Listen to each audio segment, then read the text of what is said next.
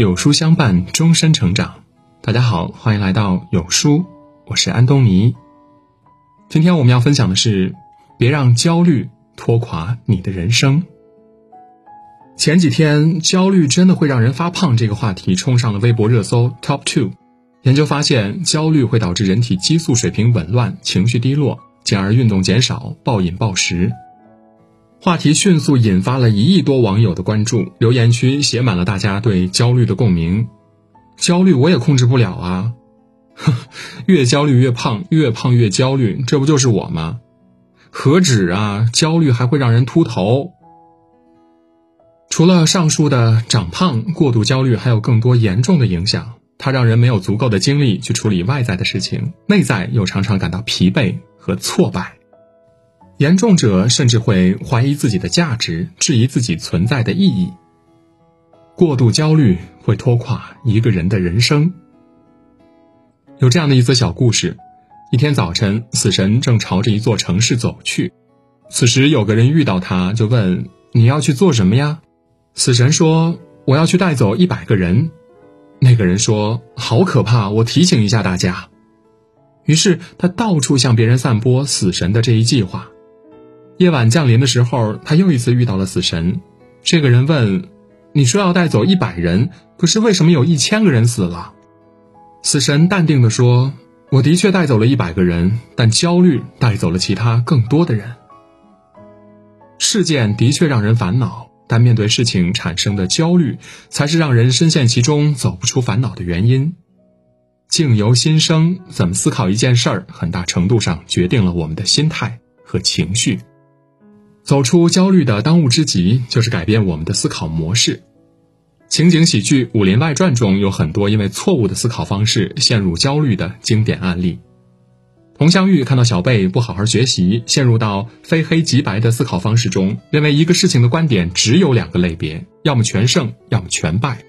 他警告小贝：“人生的起跑线你已经落后了，再不抓紧，你这辈子就完了。”白展堂因为怕暴露自己道圣的身份，常常陷入灾难化的思考方式，负面的预测未来，不考虑其他更有可能发生的状况。每当听说官差要来时，总是第一时间打算收拾东西跑路。哈佛心理实验室曾对人的焦虑进行过科学统计，研究发现，有百分之四十的忧虑是源于对未来的担忧，百分之三十的忧虑是源于过去的事情。有百分之二十二的忧虑是因为生活中一些微不足道的小事，百分之四的忧虑来自于个人无法改变的事实，只有剩余的百分之四来自于我们正在做着的事情。要知道，我们担忧的那些事往往都不会发生，那些负面想法都是大脑加工后的结果。如果下次面临焦虑的情绪，不妨试一试《医治受伤的自信》书中所提供的解决方法。把一张纸分成左右两边，在左边依次写出最坏的可能，然后在右手边写出理性的备选结果。对比左右两侧，你就会发现了最坏的结果往往是很夸张的。抛开令人焦虑的思考模式，你就会发现生活并没有想象中的那么糟糕。卡耐基在《人性的弱点》中说：“生活中的很多烦恼都源于我们的盲目和别人攀比。”而忘了享受自己的生活。大多数人的成长过程中都有过有意或者无意的攀比，小时候比谁的成绩好，谁的衣服漂亮；长大后比谁的工作好，谁的配偶优秀；再年长些比谁的职位高，谁的孩子成绩更好。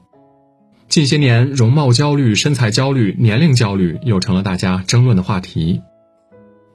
人这一生可以攀比的事情实在太多，但是越攀比，幸福感越低，因为攀比的人永远活在别人的时区。正如丰子恺所言：“世界不是有钱人的世界，不是没钱人的世界，而是有心人的世界。”苏轼一生经历过三次被贬，一次比一次偏远，但他把每一次贬官都活成了独特的经历。第一次被贬黄州。没有俸禄，日子十分清苦。他学着种地、农耕，做东坡肉、酿东坡酒，自得其乐。苏轼第二次被贬惠州，地处岭南，气候温暖，一年到头甜瓜香果不断。他作诗：“日啖荔枝三百颗，不辞长作岭南人。”第三次被贬，儋州，当时是不折不扣的蛮荒之地，孤身一人。他创办学堂，介绍学风，将蛮荒的小岛逐渐改变了风貌。他随时随性随缘随喜随遇而安，活出了不焦虑的人生的最好的姿态。很多时候，人的焦虑都源于过多的在意其他人，从而自寻苦恼。不艳羡他人，不攀比生活，顺应自己的发展规律，完成每个阶段自己的任务，焦虑自然就会迎刃而解。对未来最好的负责，就是全情投入当下。真正的幸福感，不在外面，在我们心里。身体和情绪是相互影响的。大脑压力大时，身体其他部位也会受到影响。如果身体感觉更好，那么思维也会好起来。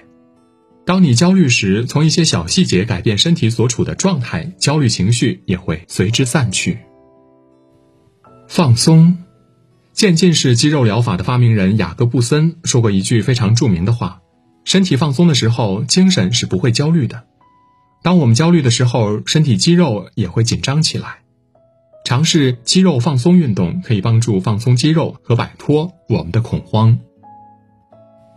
运动，梅奥医学中心曾发现，人在运动的过程中会释放出内啡肽，这是一种让人感觉良好的化学物质。无论是跑步、散步、游泳或骑自行车，运动都会立即减轻我们的焦虑症状。深呼吸。缓慢的深呼吸是一个有助于缓解焦虑、让人平静下来、万无一失的方法。找一个安静的地方，缓慢的深呼吸，专注于你的呼吸，不要想别的，直到自己感觉好一点儿，可以面对接下来的问题。疗愈系漫画《柔软的刺猬》作者凯特·艾伦也曾经历过抑郁和焦虑的困扰，他靠艺术创作帮自己走了出来。面对焦虑，他给到的解决方法是。锻炼，即使是走一小段的路也是有用的。休息，给自己足够的时间放松，然后入睡。吃健康的食物，给身体补充它所需要的能量，大脑就能更好的工作。如今，凯特·艾伦已经成为全球知名的漫画家，帮助无数人缓解了焦虑和抑郁情绪。焦虑的状态，每个人都会经历的，是我们面对事情最自然的表现，并不是什么。洪水猛兽，感觉工作太难，开始焦虑的时候，只要简单的对自己说：“我承认这个工作确实让我感到痛苦。”焦虑是一种常态，承认并接纳它，内心就会轻松很多。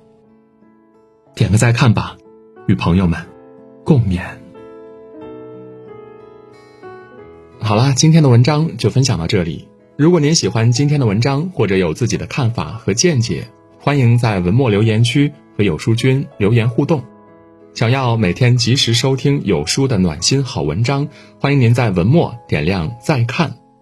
觉得有书的文章还不错，也欢迎分享到朋友圈，或者将有书公众号推荐给朋友们，这就是对有书君最大的支持。明天同一时间，我们不见不散。